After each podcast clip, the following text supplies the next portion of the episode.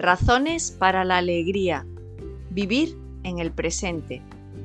Lo que más admiraba yo en Jorge Guillén era su capacidad para vivir apasionadamente el presente. Frente a otros poetas que hacen surgir su poesía de un afán por remasticar las amarguras viejas o de un hilar los sueños del futuro, Guillén en su obra evita hasta de los verbos en pretérito o en futuro, para montarlo todo sobre el disfrute del presente, de este pie que ponemos hoy aquí, de esta hora que hoy me ha sido concedida.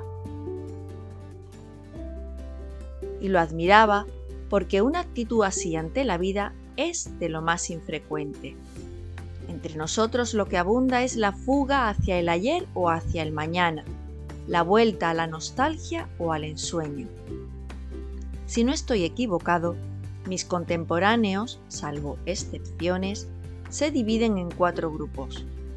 Los que viven encadenados al pasado, unos por añoranza y otros por amargura, y los que viven magnetizados por el futuro, unos porque lo temen y otros porque en él ven la realización de todos sus sueños. Cuatro formas de huir de la realidad. Cuatro maneras de no estar verdaderamente vivos. Muchos son los que siguen atados al pasado. Ahí están los que viven encadenados a un fracaso o a una herida que se diría que les hubiera cloroformizado el alma para siempre. Son las gentes que hoy se dedican a amargarse porque hace 30 años no les quiso su madre, les traicionó un novio o fracasaron en una oposición. No se han perdonado a sí mismos el viejo dolor y ahí viven dando vueltas al ayer como un perro a un hueso. A ellos se suman los escrupulosos que se han inventado un Dios rencoroso e incontentable, ante quien tendrían que seguir espiando aquel viejo error de juventud que aún hoy a ellos les tortura, cuando Dios ya se ha cansado de olvidarlo. Son estatuas de sal que no logran vivir el presente de tanto mirar hacia atrás. Gentes que no quieren entender que agua pasada no mueve molino, o como dice un adagio ruso, lamentarse por el pasado es correr en pos del viento. Primos hermanos de estos pasadistas son los nostálgicos, esa peste humana que tanto se nos ha multiplicado últimamente en España. De repente, como a muchos no les gusta el presente y como no parecen tener agallas para modificarlo, a los más les ha dado por refugiarse en las añoranzas y pasarse las horas saboreando sus recuerdos como un caramelo de morfina. Pero, ¿hay algo más tonto que la nostalgia? La Biblia llamó hace más de 20 siglos necios a quienes siguen preguntándose por qué siempre el tiempo pasado fue mejor. Sería bastante más sensato reconocer que no es que el mundo haya empeorado, es que nosotros hemos envejecido. Es que no nos gusta reconocer que nosotros empezamos a ser los ex reyes del mundo porque los reyes ahora son otros. Pero cuantos vivan en el pasado, con él se irán a pique, porque el destino del pasado es ser pasado, serlo cada vez más. Y no diré yo que no haya un pasado que sirva para algo, sirve en tanto en cuanto que ilumina el presente, en tanto en cuanto que es manantial de futuro. Es decir, sirve el pasado en la medida en que deja de serlo, en la medida en que se torna acicate y no añoranza. Pero la verdad es que de cada 100 que piensan en el pasado, tal vez uno lo hace para mejorar el futuro, mientras que 99 solo como refugio sentimental, porque no les agrada el presente, una torpe manera de engañarse a sí mismos y no vivir. Estos encadenados al pasado viven también con frecuencia aterrados ante el futuro, con lo que su cadena es doble.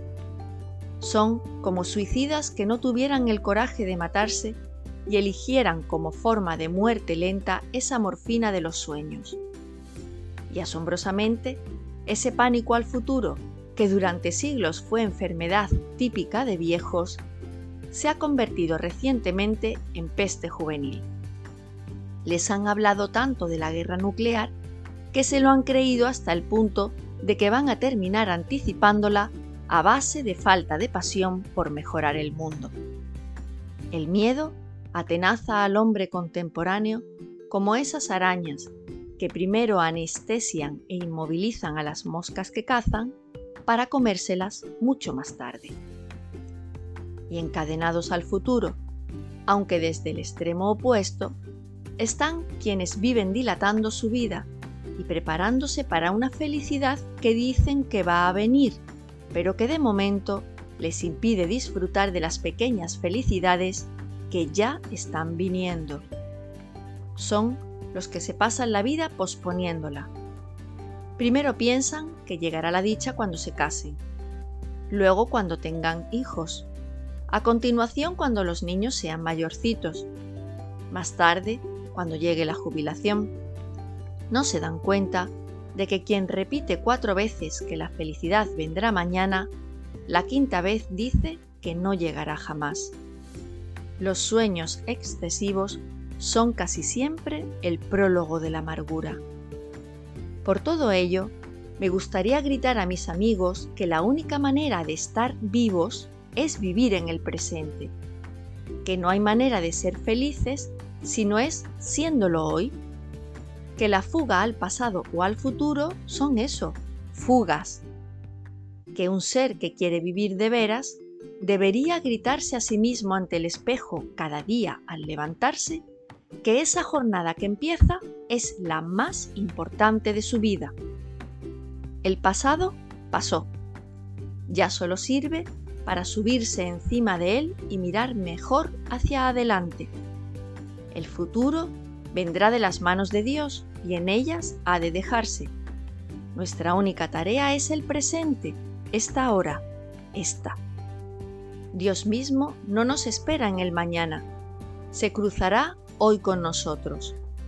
Nuestra misma resurrección ha comenzado en este momento que vivimos ahora.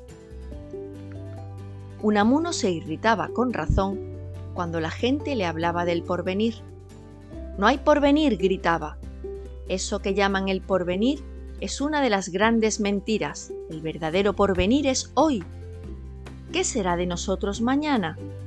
No hay mañana. ¿Qué es de nosotros hoy? ahora. Esta es la única cuestión.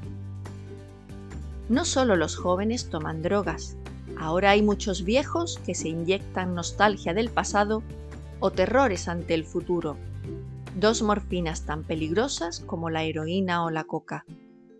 Lo mismo que hay jóvenes que prefieren fumar sueños a trabajar, imaginarse revoluciones antes que ir cambiando lenta y dolorosamente este mundo mas ni los sueños ni las nostalgias moverán un solo ladrillo. Solo el presente existe. Yo soy feliz hoy o no lo seré nunca. O trabajo hoy o jamás trabajaré.